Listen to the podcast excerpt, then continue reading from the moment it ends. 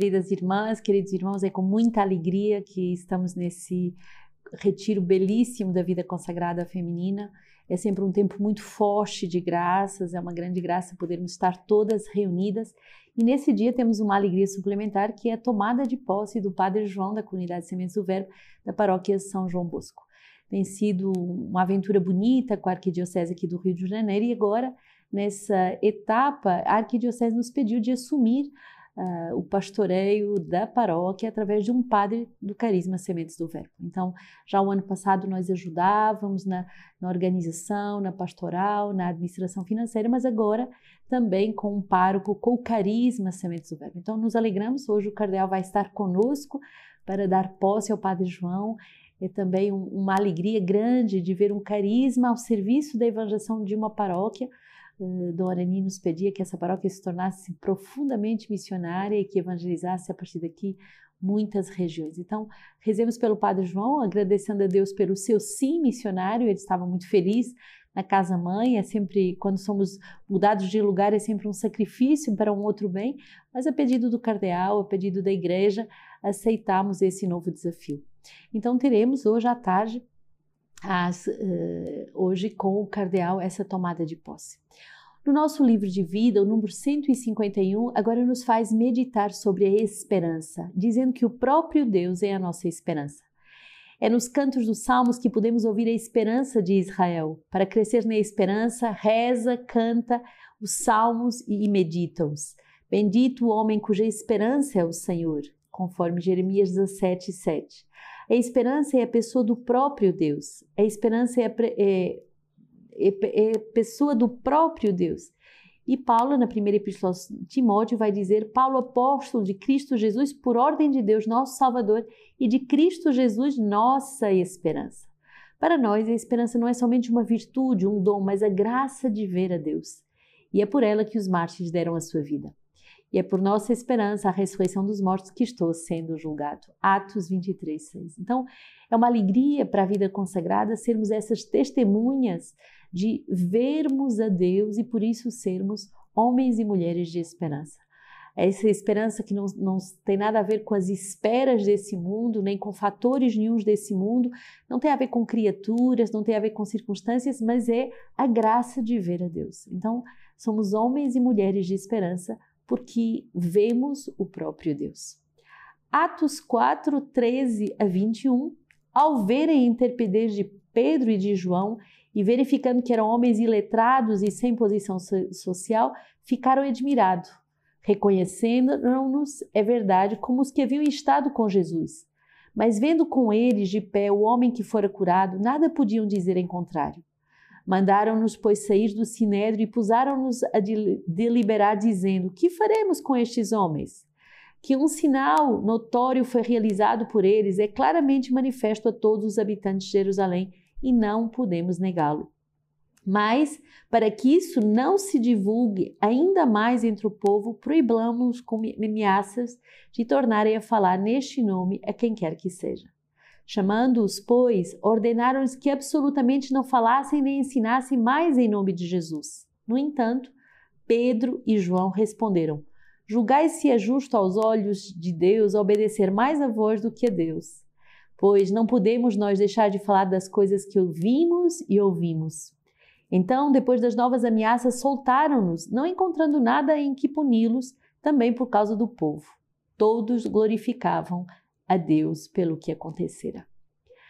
A vida consagrada é marcada por essa intrepidez, quer dizer, essa segurança no testemunho, essa audácia no anúncio da nossa esperança. Testemunhamos aquilo que vemos e ouvimos. E Pedro e João vão ser muito firmes nesse seu testemunho e vão ter a audácia de dizer que mais vale obedecer a Deus do que aos homens que se opõem a Deus. Então tenhamos e peçamos para nós, para a vida consagrada, essa coragem, essa intrepidez, essa parresia que não tem medo de anunciar a tempo e a contratempo aquilo que vimos e aquilo que ouvimos. Salmo 117: Celebrai o Senhor porque Ele é bom, porque o seu amor é para sempre. Minha força e meu canto é o Senhor, Ele foi a minha salvação. Há gritos de júbilo e salvação nas tendas dos justos. A direita do Senhor faz proezas, a direita do Senhor é excelsa. A direita do Senhor faz proezas, o Senhor me castigou, mas não me entregou à morte. Abri-me as portas da justiça, vou entrar celebrando o Senhor. Esta é a porta do Senhor e os justos entrarão por ela. Eu te celebro porque me ouvistes e fostes a minha salvação. O próprio da vida consagrada é sermos esse povo jubiloso, esse povo que celebra. E isso se vê quando vemos alguém celebrar, celebrar Deus, celebrar as maravilhas de Deus. Isso se vê no olhar, no sorriso, no gesto, na postura. Nós devemos ser almas consagradas que resplandecem essa celebração. Somos o povo que celebra o Senhor, somos o povo que faz memória das maravilhas do Senhor. Mesmo nos momentos difíceis, devemos ser esse povo que celebra o Senhor. É muito forte quando vemos, por exemplo, uma Madre Teresa de Calcutá que viveu 50 anos numa noite profunda, mas que tinha sempre um sorriso nos lábios e que o quinto voto, o quarto voto que elas faziam, para além do amor aos mais pobres, o serviço incondicional aos mais pobres, o quinto voto era o voto da alegria. A alegria de quem celebra Deus, a alegria de quem sabe que Deus faz maravilhas e por isso ele é digno de ser celebrado por aquilo que ele é e por aquilo que ele faz. Marcos 16, 9 a 15 é o evangelho de hoje. Ora, tendo, tendo ressuscitado na madrugada do primeiro dia da semana, Jesus apareceu primeiro a Maria Madalena, de quem havia expulsado sete demônios. Ela foi anunciá-lo àqueles que tinham estado em companhia dele e que estavam aflitos e eles choravam. Eles, ouvindo que ele estava vivo e que fora visto por ela, não creram. Depois disso, ele se manifestou de outras formas a dois deles, enquanto caminhavam para o campo.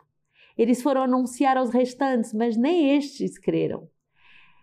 Finalmente, ele se manifestou aos onze quando estavam à mesa e censurou-lhes a incredulidade e a dureza do coração, porque não haviam dado crédito aos que o tinham visto ressuscitado. E disse-lhes: Ide por todo o mundo e proclamai o evangelho a toda a criatura.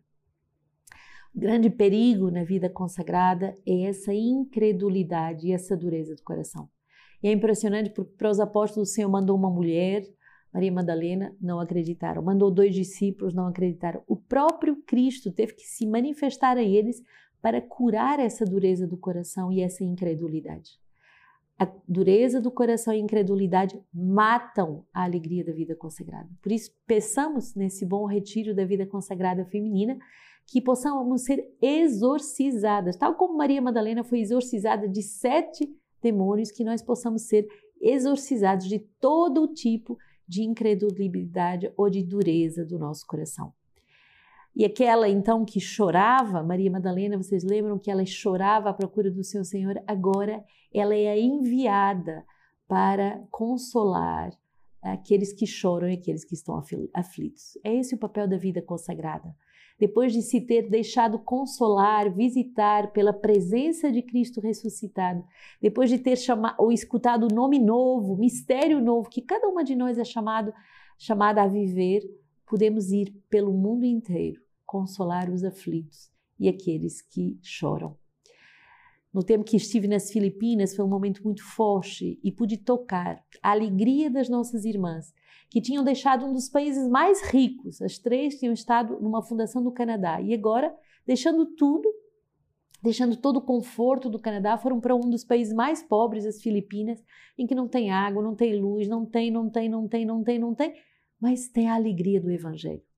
Alegria daquelas mulheres que, se deixando consolar, podem correr para consolar os aflitos, aqueles que choram, dizendo: Nós vimos o Senhor. É essa alegria pascal, é essa alegria que é fruto da esperança de ter visto a Deus, e é essa alegria que a vida consagrada deve dar. Das catequeses de Jerusalém, hoje uma pequena palavra sobre uh, justamente esse pão do céu que é uh, bebida, uh, pão do céu e bebida da salvação. Recebemos, pois, com toda a convicção o corpo e o sangue de Cristo, porque sob a forma de pão é, é o corpo que te é dado, e sobre a forma de vinho é o sangue que te é entregue. Assim, ao receberes o corpo e o sangue de Cristo, te transformas com ele num só corpo e num só sangue. Deste modo, tendo, assim, tendo assimilado em nossos membros o seu corpo e o seu sangue, tornamos-nos portadores de Cristo. Tornamos-nos, como diz São Pedro, participantes da natureza de Cristo. O pão revigora o coração do homem e o óleo ilumina a sua face. Fortifica, pois, o teu coração, recebendo este pão espiritual, e faz brilhar a alegria no rosto da tua alma. É esse o mistério que nós somos chamadas a viver, alimentadas da Eucaristia diariamente, alimentadas do corpo e do sangue de Cristo, alimentadas com o óleo do Espírito Santo que, que nos é dado uh, em abundância todos os dias, somos chamadas agora a ir pelos quatro cantos do mundo para anunciar essa alegria do ressuscitado. E onde há uma alma consagrada, tudo muda. Me lembro de uma experiência nas Filipinas, uma pequeníssima paróquia, de um terreno minúsculo, de uma freira que comprou com todas as suas economias aquele metro quadrado para fazer dali um lugar de celebração e de adoração. E era impressionante ver essa freira, o quanto ela amava Jesus, o quanto ela fazia aquele povo cantar, adorar, glorificar a Deus. Me lembro dessa quinta-feira santa em que cada pobre, a gente via que os pobres que têm fome, mas que vinham com a sua candeia de óleo para a adoração do Santíssimo Sacramento no reposório. Uma alma consagrada muda toda uma cidade. Uma alma consagrada pode mudar uma nação, pode mudar uma geração, uma alma apaixonada por Jesus pode fazer toda a diferença. E hoje temos a alegria de participar dessa tomada de posse como pároco da paróquia São João Bosco. Nunca a comunidade Sementes do Verbo pensou animar uma paróquia, nunca pedimos uma paróquia, nunca tivemos essa pretensão, mas o Espírito Santo, nos seus desígnios insondáveis, ele nos empurrou para esse ministério. E é impressionante ver hoje em Paris as paróquias mais vivas são confiadas a movimentos e a comunidades novas. São paróquias que são revigoradas com essa alegria da efusão do Espírito Santo. Papa Francisco ele pede muito que essa corrente de graças que a renovação traz, através do batismo no Espírito, através dos movimentos, através de novas comunidades, seja derramado no mundo inteiro. E na sua carta Amores Letícia, o Papa diz o quanto as comunidades novas podem ajudar a revitalizar, a acompanhar, a animar as paróquias. As paróquias são estruturas enormíssimas em que muitas vezes um pároco se sente muito só. E comunidades uh, com vários estados de vida, com diversos carismas, podem ajudar nessa animação paroquial. O desejo da comunidade Sementes do Verbo é apenas servir e amar a igreja lá onde ela chama nos países mais ricos, como o Canadá, como nos países mais, mais pobres, como as Filipinas ou Moçambique, a Ásia ou a África, nos países mais de grande tradição, como Roma, como a Bélgica, como Portugal, como também nos jovens igrejas, como Óbidos, que vai ser a próxima fundação. Logo a seguir ao retiro da vida consagrada feminina, estarei indo com mais quatro irmãs fundar essa nova casa, um lugar onde tem tudo para fazer, um lugar onde a evangelização apenas começa, um lugar onde há tudo, tudo, tudo para fazer. Mas a alegria da vida consagrada é respondendo aos chamados de Deus e da Igreja, alimentados com a Eucaristia, serem fermentos de vida nova, fermentos de vida ressuscitada, fermentos de vida resplandecente. Que a comunidade Sementes do Verbo, na sua pequenez, possa servir a igreja lá onde ela se encontra e que você, através das suas orações, através também das suas partilhas, das suas ajudas fraternas, venha e participe dessa grande aventura que é evangelizar a tempo e a contratempo. Na Bélgica, tive a experiência muito bonita de ver pessoas que vêm doar o seu tempo, vêm ajudar as irmãs e, e os irmãos nos trabalhos simples da casa e o quanto eles recebem depois por poder ter acesso à adoração, ao acompanhamento espiritual, à bela liturgia da comunidade.